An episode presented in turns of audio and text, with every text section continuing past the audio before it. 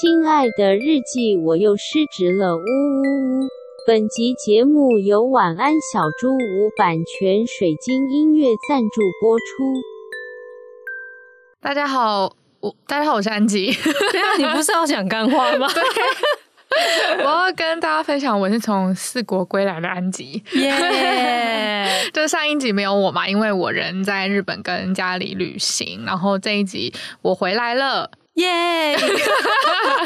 突然不知道要接什么，对，然后我回来想说干话，就跟大家分享一下旅行中发生的一些好笑的事情。嗯，那我们这一次呢，就是全家一起去日本的四国。其实日本的四国，在我的同温层来说，不是一个很常有人去的地方，是吗？真的吗？你不是吗？我觉得好像很多人在去四国诶，而且我在你出发前几天，我才看到那个什么日本自助旅行的那种讨论区。还在说四国的四个县竟然从明年开始，就是台湾每个县都会有直航飞机。对，所以想说台湾人有多爱去四国，也就是越来越爱了。所以现在四国的观光也越来越做的可能比较宣传比较多这样子。然后我们这次也是看到那个华航有那种优惠机票，所以我们就早早就订了这样。去的时候呢，因为我们。虽然说我们算是旺季去，就是看赏枫的时间，但是其实也没有遇到很多的台湾人。嗯，那后来就是我们有去，就是四国不是有个濑户内海吗？哦，对对对，有艺术季的那个地方。对，然后那个濑户内海就是中间会有很多的岛，那我们就去其中一个最大的岛，叫做小豆岛。到那边的时候 就很好笑，我们在搭那个船的时候呢，就是我们就发现有一件不妙的事情，就是台湾有一群阿姨阿桑们呢，非非常的吵闹，就 是就是他们是跟团的这样子，然后在船上就非常的吵闹。我们就就是虽然说我爸爸妈妈也是阿姨阿伯这样，但是他们就是也有点受不了，然后我们就是避着他们。到了小豆岛的时候，因为我们是自助旅行，然后他们是搭巴士的那一种，是巴士直接开上船这样子。哦，对，可以这样子，可以。所以我们下船的时候就看到哦，他们的巴士这样开出来这样，然后我们就说 Oh my God，一定要逃离他们这样。因为他们真的是属于讲话非常大声，然后蛮干扰身旁旅游的人的 那一种旅行者，这样，呃，我们就赶快去租车，因为我们就自助嘛，然后我们想说就自驾这样去租车，租车完之后我们就到了第一个我们要去的景点。结果到了那个景点之后呢，就看到那一群就是 就是搭巴士的观光客嘛，他们人已经在那边。然后你知道我弟超好笑，我弟就一看到他们哦，就马上就是急转弯，掉头就走，马上掉头就走，然后就说就说什么啊，我我不能遇到他们，太可怕，太可怕。然后我爸妈就是也都是附和着这样。然后我们就想说，那至少错开了就是第一个行程之后，应该就不会再遇到了。对啊，对。然后我们下一个。行程就是一个酱油工厂，酱油工厂照理说就是他在外面会有一个卖周边商品、酱油周边商品的地方，嗯、然后你可能就先逛一逛，然后再进去买门票，然后去参观那个工厂。那我们就在那个买周边商品的地方，就是呃买完了各种酱油，然后跟享用了他们超级好吃的酱油冰淇淋。嗯，准备就是要进到那个工厂里面的时候，那台巴士。他们追上你们了，他们就在我们眼前中开来，然后，然后我爸就傻眼，因为我爸也是那种很社恐的人，然后就也很怕很嘈杂的那种环境，这样，然后他就说完蛋了。然后最糟的是，就是也没有到最糟，就最好笑的是，因为我们我们就想说啊，好了好了，吃完那个那个酱油冰淇淋，就是那我们赶快就是先进去逛，搞不好他们还要花很多时间来买周边商品，这样、啊、对对对。那我们搞不好就是趁他们还没有进到博物馆的时候，我们就快先进去看。结果没想到呢，就是他们准备要进，就因为我们在那个周边商品的门口那边吃冰淇淋嘛，就准备要吃完了。那他们准备要陆续进来的时候呢，那个团的导游，那个团的导游。应该是台湾人，我猜，因为他就讲台语，然后他就用台语非常大声的说：“啊，我们公司，我我台语不会讲，我讲中文。”他说：“啊，我们公司就是有请大家一人吃一根那个酱油冰淇淋后，那大家免费的，大家就吃一吃啦。但是我跟你先跟你们说，很难吃哦。”他就说：“直接就拍家耶啦，这样子。”然后我弟一听到，他就一秒变脸。会耶，因为我们全家都觉得那个酱油冰淇淋超好吃。失职日记是跟我们三个小杂宝一起聊聊职场生活的广播节目。失恋的时候会写失恋日记，失职日记的职是职场的职。我们每周会透过讲故事的方式聊工作大小事，聊那些年我们一起追的绩效目标，聊我们错付了多少青春在职场上。欢迎你们来到失职日记。Hello，各位听众，大家好，欢迎来到市值日记。我是今天的主持人四七，我是安吉。嘿嘿，今天换没有涵涵。对，哎，我发现其实 C 三取二这个组合通常都有我，哎，哪有啊？通很多次都有我，比较少。有啦，就是我上次出国跟生病的时候。对啊。对，但总之，反正这次就是没有涵涵。对，我跟安吉的 C 三取二的 hashtag，不知道大家还记不记得？因为有阵子没有出现了，是那个 hashtag 女性，还有 hashtag 自我成长。对，对，就是像这样子的一个。非常的嗯文静的一种 hashtag，嗯，但我看了一下我今天安吉写的脚本，我觉得很符合我们的 hashtag 耶。对啊，就是不知道为什么刚刚来的路上在想脚本的时候，就真的就是想到这一些东西耶。对，而且听众也会发现，我们又是在来的时候才在想脚本。先约录音，没有想要录什么，再，慢慢想说要录啥。好，那所以呃，今天的这个标题是说，这是一个尽信书不如无书的故事。请问这是什么？好好，那我就来分享一下。这真的，我后来想想，这真的是一个尽信书不如无书的故事。就是大家也都知道，安吉是非常喜欢看书的人，然后就是这个故事可能就是一个教训吧。哦，好紧张。好，呃，我现在我要讲就是回顾我就是年轻时期为自己选择的职业道路。你现在也还是很年轻啦，好啦，就是总之二十几岁的时候，二十出头岁，因为我现在三十一岁嘛，快要三十二岁。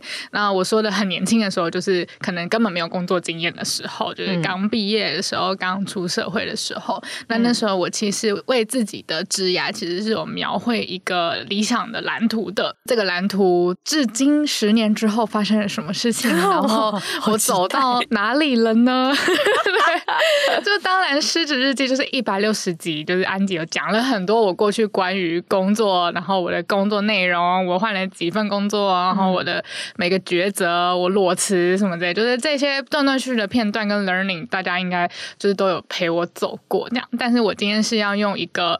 呃，retro 的角度，oh. 对，因为之前就是听众在 IG 上面有问我说，就是哎，就是我们会为自己的工作做反省嘛？那反省会再写下一个目标吗？等等等。那我想说，哎，来个十年大反省！我的天哪，就是有每个人反省可能都一年一年的，比如在跨年夜的时候反省。对，那如果我回首十年，我会做怎么样子的反省呢？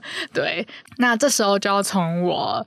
我自己觉得，在我年轻时期对我职涯影响很大的一本书来说起。这本书呢，叫做《Lean In 挺身而进》哦、呃，你有听过吗？在我们刚诶没有，应该是在你刚出社会那个时候很红。没错，她是那个谁，一个很有名的女子。对，她是当时 Facebook 的 CEO 营运长 Shirley Sandberg，对她所出的一本书。对对，那那个时候就是也是真的是我刚出社会的时候，嗯、我在找第一份工作的时候，我的表姐买了这本书送我。嗯，然后我那时候看的时候就觉得好有共鸣啊。但我怎么记得那一本书好像是他在面对他人生的一些逆境的时候怎么样怎么样的，是吗？好像没有一个很明确的逆境，但是他有他是在说 resilience 吗？不是不是不是不是，resilience 是很毅力，是另外一个作者。哦，对对对，那你继续。好，呃，这本书对我影响很大。那我等一下会稍微讲解一下这本书的。内容就是我会讲细一点讲，嗯，但是我现在先简介，就是它大概内容就是说，这位 CEO 当时 Facebook 的 CEO，因为他其实在整个世界算是非常知名，然后也很成功的女性领导者。对，那这本书基本上就是透过他的各种就是人生的经验，然后来鼓励女生要 lean in，就是你要在职场上让自己能够更积极。然后他可能他 lean in 的一些解释是，比如说呃，你开会的时候你要坐前面。面一点，你不要一直觉得自己是一个辅助的角色，你要有、哦、你要有领导之力等等的。嗯，对。然后他也鼓励女性，就是不要觉得自己在职场上面是一定会被淘汰的。你可能你这辈子一定都可以在工作上面有所成成就，就算你可能有其他的目标、其他的梦想、其他想要完成的事情，你都不应该轻易的放弃你在工作上面的目标或者是你的理想，这样子。嗯嗯。那这件事情就是书的简介，大概就是这个样子。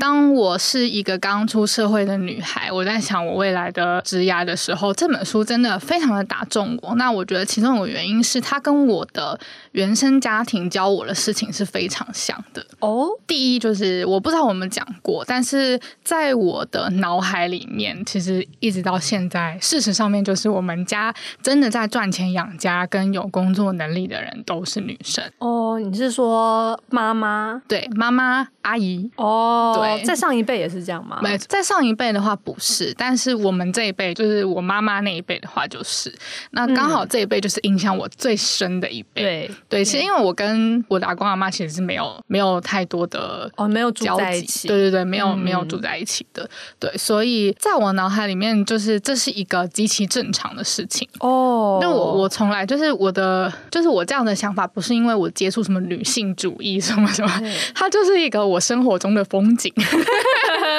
你的日常风景。对，像小时候，就是我妈妈，我对她的印象就是，她从头到尾，她永远都在处理工作的事情，包含我们这次去四国，她永远就是会在看 email，然后 是一个娇女。对，然后她就我们大家在那边拍照，然后她就在旁边说：“等我一下，我处理一下客诉的事情。”就是时至今日都是这个样子。嗯、然后还有我的阿姨，我阿姨也是一个在事业上非常成功的人。那也恰好的是说，我不知道这是互补，但是最后的结果就是说，我们家里的男性都是非常非常辅助的角色。嗯嗯，老实说没有什么领导力。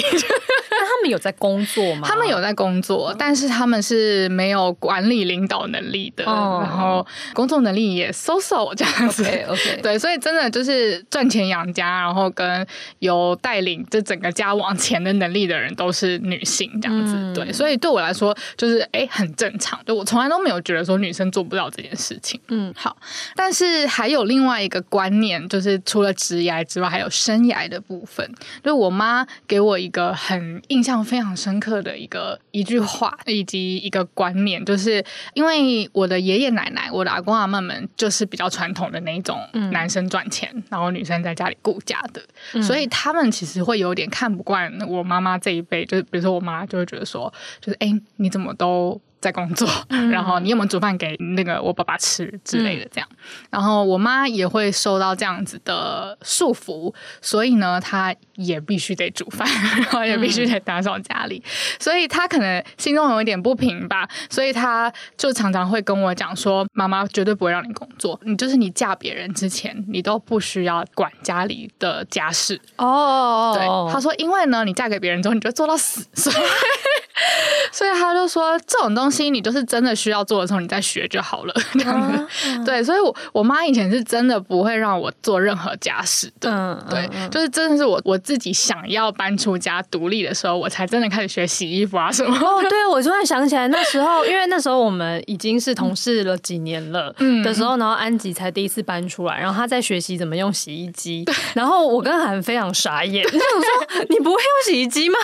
对，而且我不是不学哦，因为我印象很深刻，是因为以前我就很喜欢自己买自己的衣服，对，然后我妈就会乱洗我的衣服，因为、哦、因为我妈就会觉得，哎呀，女人那一丁点钱也只能买一些就是老街夜市的破布，然后她想说你就随便洗一洗，对，就随便洗一洗就好。然后我每次都觉得很生气，我就觉得那不要，我要自己洗这样子。嗯、然后我妈就说你不要洗啊，就是你以后还做到死嘞，就这种事情就是妈妈一起来做就好。哦，她在这种时候，她就会直接置入你这个观念，说你以后会做到死。对对对。对，他就说，就是这种事情，你现在不用学，你以后必须得学的时候，你就会了。这样子，其实这也是妈妈对女儿的心疼。是是，完全是。所以就是在这样子听起来好像有点矛盾的心理下，就是我最后面的一个信念，就是说，女人不仅可以工作，还可以做很多家事。就是全部。对，女人是完美的，女人就是可以做到所有的事情。你是神力女超人。而且我那时候因为年轻嘛，所以莫名的还挺乐观的。就是我我觉得我那时候对自己说话的口气是：女人有能力做所有的事情，yes，一定可以。好积极哦，对，很积极正向。就是其实老实说，呃，我刚刚上述了两个信念造成我这样子的两个信念的状态，都不是一些好的原因。就是例如说，赚钱养家有工作能力也都是女人，是因为呃，我上一代的，就是可能是我妈妈、我阿姨的舅舅，就是的弟弟哥哥败家了，让家里破产了，所以所以他们挺身而出，然后领引，对他们领引。然后妈妈不让我做家事，是因为她自己做。到死了，所以他心疼我不让我做。但是我的确在我年轻的时候，我自己觉得用一个蛮好的方式啦，就是正向的方式来看待这件事情，然后就是乐观的认为说，哦，只要我愿意的话，我可以做到很多事情，然后我可以是一个很独立的女人这样子。这本书呢，其实就真的跟我当时受到的教育是不谋而合的，呃，而。合的，对，然后加上大家也知道，就是他那时候当上，就作者那时候当上 Facebook 的 COO 嘛，嗯，二零一三年那时候，对，应该就是 Facebook 把广告机制置入，因为那个风光的时候，没错，因为 Sheryl Sandberg 就是把广告机制带入 Facebook 的人，嗯、所以那时候就带领了 Facebook 真的赚了非常多的钱，对，对，所以我那时候就觉得哇塞，就是 Yes，就是 Sheryl Sandberg 也是这样子的人。对对对对 对，那我这时候就来讲细一点，就是到底那个时候 LinkedIn 描绘给我的是一个怎么样完美的蓝图？嗯，那他那时候呃，我引用网络上的一篇文章，他说，呃，LinkedIn 之所以吸引人，是因为他为年轻女性画了一张完美的人生蓝图。那那个蓝图就是说，你从很好的学校毕业，你进了社会力争上游，然后破除社会对女性的刻板印象，积极勇敢又敢冒险，你往前。桌坐就是领领印也为自己争取到很好的薪水跟职位。然后有一天，你遇到了一个好伴侣，你跟他结婚，生下两个小孩。孩子出生之后，你没有退出职场，所以你负担得起很棒的托育服务。你的先生支持你的工作，更会分摊家务。你每天五点半下班回家，跟孩子一起吃晚饭，讲故事给孩子听。然后你继续工作到深夜，然后跟伴侣共享片刻在睡前的宁静。虽然你偶尔会挣扎于事业跟家庭，但只要撑过去，一切就会过去。你怀抱着雄心壮志，以这样的步调努力，有一天你会当上领导者，改变世界，也实践完整的自我。我的天哪，这听起来根本就是一个童话故事。没错，他就是 fucking Facebook 那时候 COO 描绘给我的什么那个 Let it go，对呀、啊，一个新的公主，这是一个成人童话，对，这是一个成人童话。然后就是看到这样的人生蓝图，我那时候就二十几岁啊，我就觉得啊，赞到死这样子。你是 你是 buy in，对，我要，我买，对，而且他那时候其实就是用一个角度，就是说女生，你只要认真工作，所有的美好就是会。从天而降，这样。哦，对，所以我那时候就因为这样的信念，替自己设定了一些职业上面的目标，嗯、然后跟职业上面，我觉得我可以怎么样成长，然后我的职业可以怎么样跟我的生涯还有人生做结合，嗯。的这个完美泡沫，嗯，对，它基本上就是白雪公主，但是有在工作。对不对？他是对，欸，而且你讲完之后，我突然真的很好奇，说他人生真的真的有那么快乐吗？然后我现在在就是 Google 他，然后我才想起来，我刚刚一开始想的那个其实没有想错，因为我想他的是他的另外一本书叫，叫 Plan B，对对对对对，没错没错没错。然后那个时候就应该就是他被他是被 fire 吗？还是 no no no，他那个时候他的伴侣去世了，而且是，哦，是伴侣去世，完完全全无预警的，是健身房里面跑步，然后突然从从跑步机上面摔下来，然后就去世了。对，是完全无法预料到的悲剧。嗯，对。然后那一本就是在讲说，你要你人生要怎么面对逆境的。嗯嗯嗯。所以那那应该是我对他比较那本书其实叫 Option B 哦，对对对，另一种选择，应该是我后来对他的那个印象是在这一本上面。哦，所以你对 LinkedIn 的他是完全没有印象的吗？对耶，应该是说我知道那本书，但是我那时候没有看，然后我知道那时候很红，嗯、然后我后来再一次知道它的时候，已经是 Option B 的时候了。嗯，但是显然我还是没看，所以我刚说不出那个内容是什么。但没关系，让我们的安吉继续说。好，好，我我突然觉得我脚本好像已经讲到一半了耶。哦，真的吗？你到这边有什么话想说吗？你先继续讲完。好好 好，我再见缝插针。好的好的，我真的是抱持了这个信念，大概到二五二六岁吧。嗯，对对对，就是一直到。我到第二份工作，然后也做了两三年之后，这样子，像刚刚一直在说的，就是完美的童话故事，其实最令人诟病吗？或者是最有问题的一点，就是很容易忽略到生活很多现实的面向。嗯，对，呃，例如说，嗯，后面刚刚有讲的嘛，就是 Shirley Sandberg 也遇到了很现实的事情，就是灾难不知道。就是突然掉下来了，对，对他，他真的是一个完全无法预料到的事情，完全无法预料到的失去。那、嗯、那时候，他也因为这样子付出了一些代价，然后写了这本书，呃，写了 Option B 的这本书。呃，LinkedIn 里面没有讲到的事情，也有说，其实工作上面也会遇到绝境的。那这其实也是安吉本人遇到的事情，比如说我们遇到了疫情，然后比如说我们遇到了烂老板。对。嗯 对，就是因为我后来回顾了一下，为什么我在上一份工作会这么这么的受挫。当然有很多很多的工作之间、同事之间的关系呀、啊，然后或者是与老板之间的关系相见，就是过去的一百六十集。对，有很多我们在聊说，哎，我们之前的职场可能是一个有毒职场，那我们怎么样解决事情这件事情之外呢？我也是觉得说，我的过去的工作给我了一个很大的。呃，嗯，怎么讲？很大的失去感，因为我曾经为自己画了一个这么美好的蓝图，这个蓝图因为种种的原因而破碎了。嗯、那这个破碎的坑，好像是完全无法填满的一种感觉。这种绝境感，是我以前从来没有想过会发生的。嗯，就是真的是童话世界以外的事情。刚刚说的还有你忽略到生活其他面向嘛？工作以外，可能还会有伴侣跟婚姻的事情。那这本书里面就是说，你只要认真工作，好的伴侣跟婚姻就会出现嘛？但其实没有啊，就是伴侣跟婚姻就是要非常的努力耶，然后花很多的时间。然后之前也有说过，安吉非常的恐婚，我我从来没有想过我自己会恐婚呢，因为我以前的人生蓝图就是我很爱小孩，我要跟我最爱的人在一起，然后结婚生小孩，生三个。我真的有讲过，我想要生三个。我在这个时候想要打个岔，我刚刚不禁的好奇说，请问这位非常努力工作的女子，她的婚姻跟伴侣是在什么时候出现的呢？很早哎、欸，没有，他们她跟那个呃，她她有两对，还有两任两任，然后但是那一个就是比较重要的那一个，应该是就是后面后来不幸意外逝世的那一个，对，那个他们是在二零零四年结婚的，然后我就。加加加减减一下，他那时候已经三十五岁了啊，所以安吉他可能还是会很轻松的出现，只是因为你还有四年，请再努力工作四年，美好的婚姻就会出现。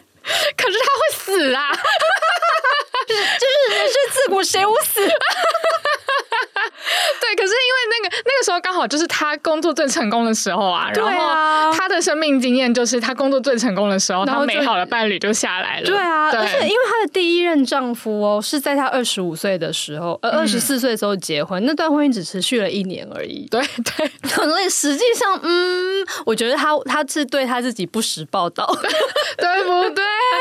他他他剪接了一些东西，就中间有十年这个时间，他可能就是过着非常 miserable miserable 的娇女的生活，每天都在怀疑说，我人生到底在冲三小，然后我现在在这一群全部都是白人男性的这个世界里面打滚，然后大家还会以为我是一个送茶水的，还是什么什么什么，我还要很灵硬才能够坐到一个位置，然后而且也没有人喜欢我，巴拉巴拉巴拉。到了他那个三十五岁的时候，他突然非常成功，然后他的伴侣出现，他就哎写了这本书。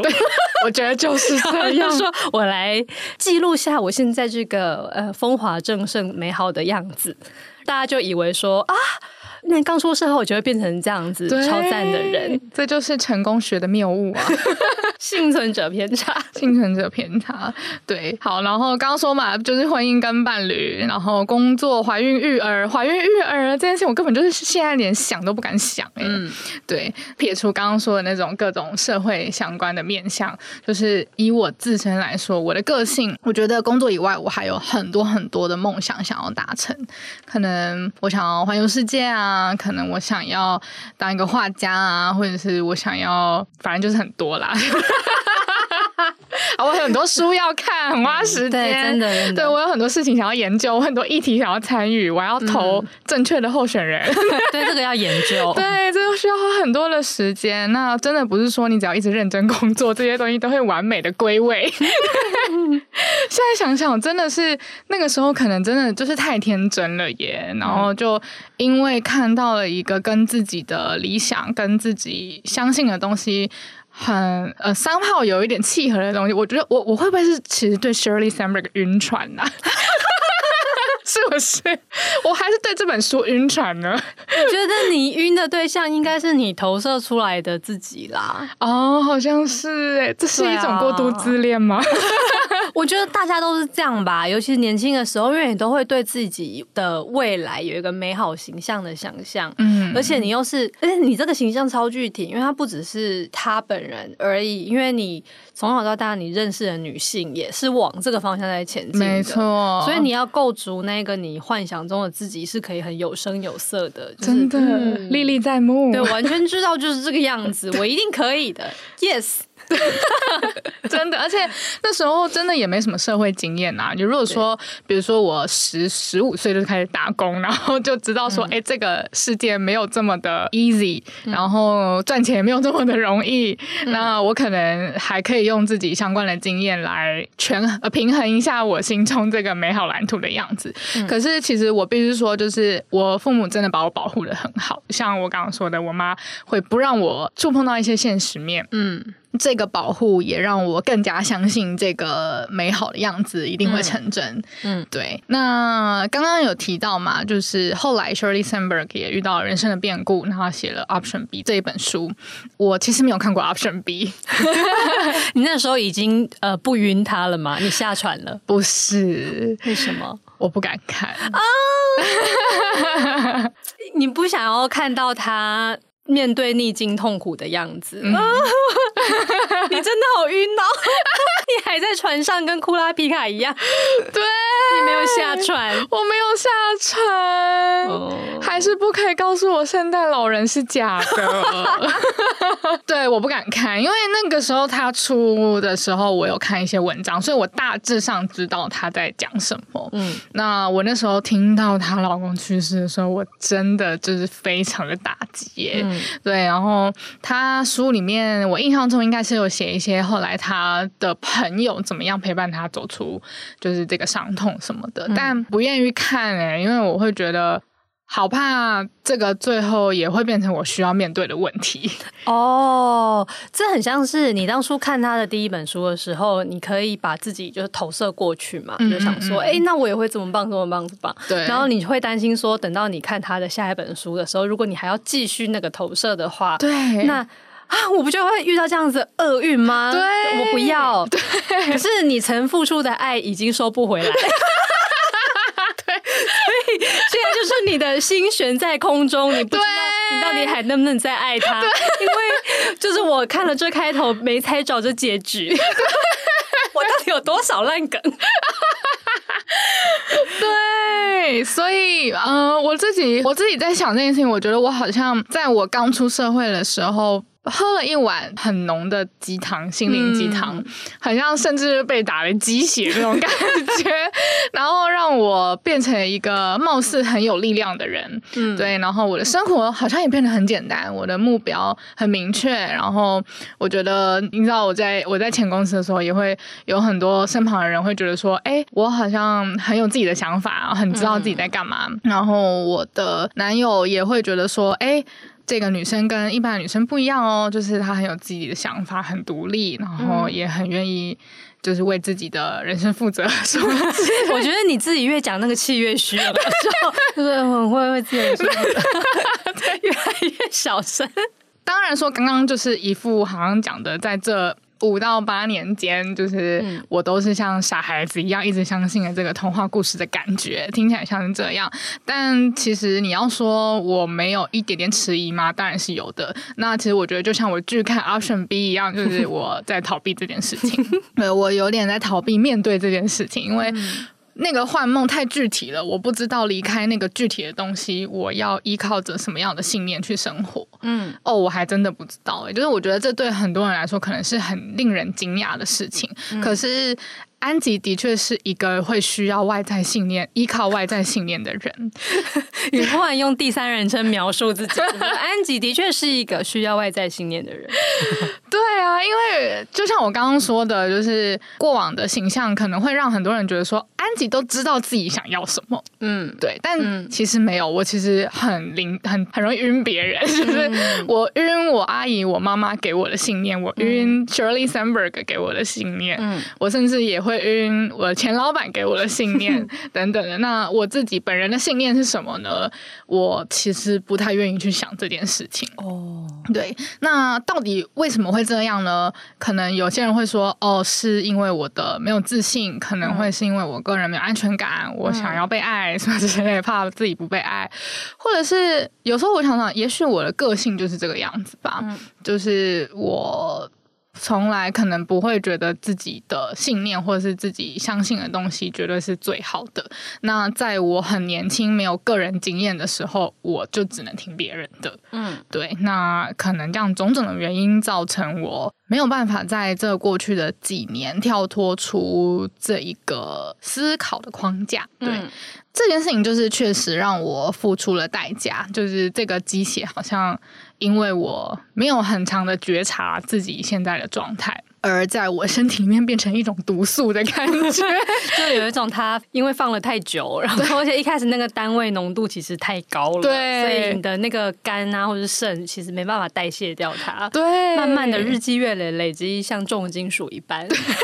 有点病变，对，那就真的各种原因，就是我老说，我现在也不想要去怪罪自己是一个缩头乌龟，或者是对啊，当然不要啊，对啊，或者是鸵鸟心态等等的。嗯、那但事实上，我就是付出了一些代价嘛，就是我现在并没有走在我当时 当时想象的人生蓝图上，也失去了很多东西，然后也现在这个阶段就是变得很彷徨这样子。那虽然说我现在还不想要看 Option B，Sorry，我一直打到打到麦克风。刚刚安吉用一个很很像要竞选的手势一样说：“我现在还不想要，然后就敲打着麦克风。”我想说，你到底要多坚决？我现在还不想要看 Option B，但是我觉得我的人生的确会需要一个 Option B。这个 Option B，我决定我不要看 Shirley Sandberg 了。哎，对，嗯，之前就是我觉得我可能是在抗拒看，但是现在。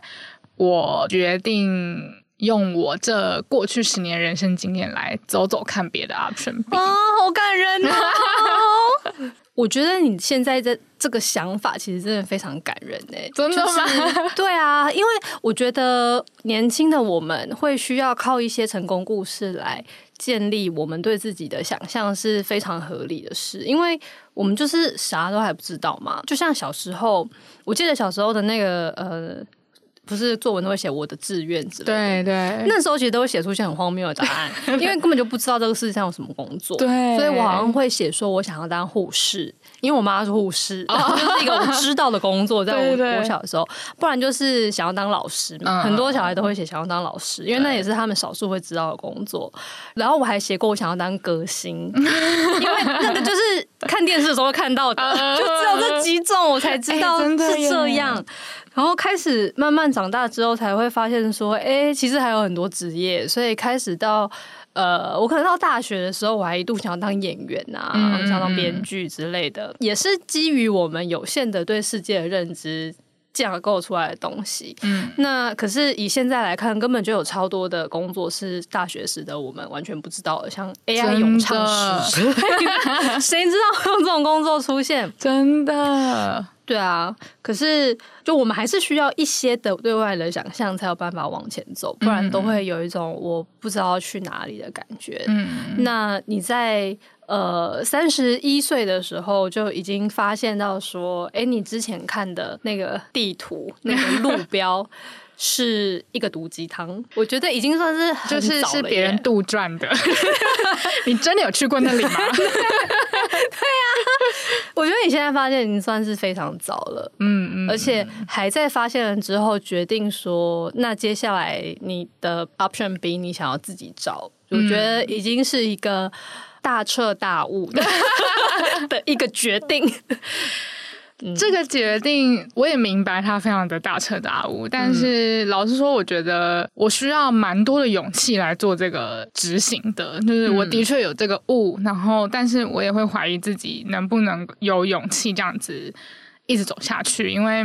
呃，我也不是一直走下去，就是开启这一条道路，嗯、因为我真的也是习惯听别人的 想法很多 很多年了，然后也不是说别人想法永远是错的，嗯、就是到底应该怎么样平衡自己跟可能这个社会教我们的事情，嗯，对我来说是一件有点可怕的事情，因为。对我来说，这件事情更复杂了。嗯、对，嗯、呃，我的小脑袋可能没有办法运转的这么快。对，然后我会觉得说，我好像需要一些勇气跟一些更多的体力。嗯、例如说，我最近就开始吃保健食品，嗯、对，就是来选择走这一条路。但是我觉得，可能宇宙真的很共识吧。就是，嗯、呃，礼拜上礼拜几啊？上礼拜五我参加了就是四期的 O N O 分享会。对 对，那那个分享会就是结束之后，就是四期有帮每个人准。准备一个小卡，然后那个小卡里面都会有一些祝福的话。对，我刚才讲 心灵鸡汤，新的心灵鸡汤，希望不要成为下一个毒素，就是比较小的保健品。对对对对，小小的不会那么激烈这样子。那那个我抽到的那个鼓励小语呢，其实就是写说，给自己更多的时间和自己的心在一起，这是人生里面最重要的事。然后我就觉得、嗯、哇，这完全就是我最近。就是我会觉得说，好像因为我鼓起勇气要走这条路了，然后宇宙就给我了这句话，这样子，嗯，对，可能是一个小鼓励吧。对对，那还有另外一个小鼓励，是我最近又想到了，我之前有讲过，我就算前世今生的事情。然后我为避免说，就是有些新听众没有听过，然后可能懒得回去听，然后以及我这边再讲一次，应该故事会比较顺一点，所以我就再讲一次。对，就呃，在我。我呃两三年前对于工作非常的迷惘的时候，我就去算前世今生。呃，那时候我就是因为前世今生的那个算命阿姨呢，她就问说：“哦，你要问什么主题？”我就我就毫不加思索的讲说：“我要问我的工作，我的未来，职涯那样。”然后那个阿姨呢，呃，她的做法是她会截取我某一个某个前世某个人生故事，对，然后他认为说这件事情最影响我这一世的工作，对对，那来告诉我这个故事，让我去想说。哎，可以有什么连接？然后给我一些建议，这样。嗯、那他那个时候描绘我的故事是这样子的：他看到我的有一世是一个男生，然后我坐在我的书桌前，然后我一直捂着我的耳朵，好像周围的环境很吵的样子。他就说：“哦，我看到了，就是那一世你是一个经商的大家庭的一个大儿子，那你有一个小妈。”然后你的小妈跟你的呃生你的妈妈呢，其实有点争宠。然后因为你们的家庭就是可能工作做的事业做很大，所以呢对你也有很大的寄望。不仅有父母对你的期望，你妈妈对你的期望，然后因为你还有一个小妈，所以 所以其实你别人对你的期望跟想法都。特别的多，然后有可能是因为这个样，他才看到我坐在书桌前捂着耳朵。后来呢，我喜欢上一个女生，然后可是那个女生不是一个门当户对的对象，所以呢，我就被逼着娶了另外一个女生。娶了另那个另外一个女生，就也不是说我不爱她。那最后就是我们的感情，我们的婚姻也是蛮顺遂的。然后我们的婚姻也有，就是我们后来也有日久生情，然后爱上彼此，这样，然后过得还算。他也没有说幸福快乐，他就是就这样过下去这样子。我那时候听完这个故事的时候，我其实非常的疑惑，想说这跟我的工作有什么关系？我就想说，确定不是爱情故事吗？确定呢？对，我就想说，这跟工作有任何的关系吗？就是那个故事里面看着我没在工作。对耶，你是个少爷，你不用工作。对啊，我完全没有在想工作的事情啊。然后，因为我那时候就觉得说，好，他在讲我的家庭，其实有一点像。对，那其实我更有共鸣的，好像是感情这一块，因为我好像被逼着娶了一个我不想要娶的人。到底这件事情跟我的工作有什么关系？然后我甚至也不知道这个故事到底是在谈论职业，然后生涯还是爱情什么的，就是各种问号这样子。嗯，但是我却非常心灵非常有共鸣的一个点是，那个他说我捂着耳朵的样子。嗯，很有共鸣的点是因为我在我的今生今世，好像也常常在心中做着捂着耳朵了这件事情。哦。我常常会觉得别人很吵，对，然后我会觉得所有人都喜欢给我意见，然后所有人都喜欢叫我做什么事情，可是我不想哎、欸，就是，而且我甚至会有一种就是你越叫我做什么，我越不想做的那一种叛逆叛逆感。我就在想这件事情，我就在想说，会不会这整个故事要教导我的是，真的是一个很人生的东西呀？嗯。我虽然问的是工作，可是这个故事告诉我的是没有哎、欸，就是工作其实体现的就是我很多很多人生的抉择。嗯，对，这个我想象，如果真的我的们生命，我们的灵魂是像那个前世今生阿姨说的一样，是多生多生累世的话，在我那一世死掉的时候，我的灵魂是怎么帮我选择我的下一世的呢？嗯、我觉得他应该就是觉得说。哎呀，如果就是 如果下一世都没有人管我，有多好啊！就是如果下一世我能够自由自在的决定我真的心中想要干嘛，嗯、那该有多好啊！嗯、这样，也许这一世到了我就是三十一岁，好悬哦，这样讲。但是就到了三十一岁的这个时候，我终于有一个契机能够翻转可能我那一世的命运吧。嗯，对啊，就是可能那一世我真的。尽我全力了，然后我希望我的下一世能够用一个更快乐的方式活着。嗯，那在这个命运的奇异点，如果我做对了选择，那也许我可以更快乐。这样，嗯，好的，今天果然就是一个女性自我成长的主题。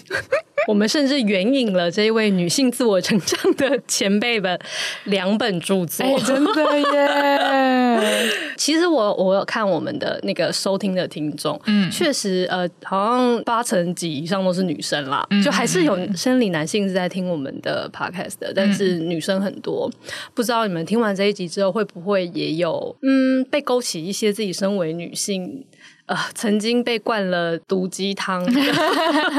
的一些对自己的投射或什么的，如果有的话，可以呃写小盒子让我们知道。嗯，那我们就请这一集的日记主人来为我们做个结尾。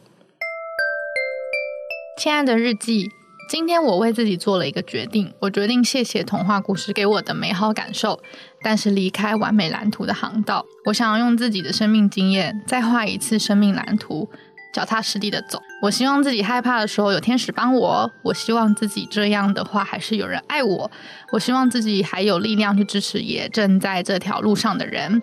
然后呢，我还要希望我的身体健康，天天开心，变美，有能力照顾别人，然后一定要赚很多钱。那这集就讲到这里啦。哎，刚刚那一些。愿望，我觉得我们大家都可以一起来许愿哎！二零二四年就是这样子吧，Yes，给我们这样子，Yes，我们一定可以。那就欢迎大家在各大收听平台追踪《失之日记》，喜欢我们的话可以追我们的 IG 跟我们聊天，告诉我们你喜欢哪一集，或者是你听了完这集之后的心得。还有就是我们开抖内喽，可以透过 First Story 来赞助我们。如果喜欢的话，可以让我们比较有动力持续的录下去。好的，《失之日记》下周见啦！我是四七。是安吉，拜拜，拜。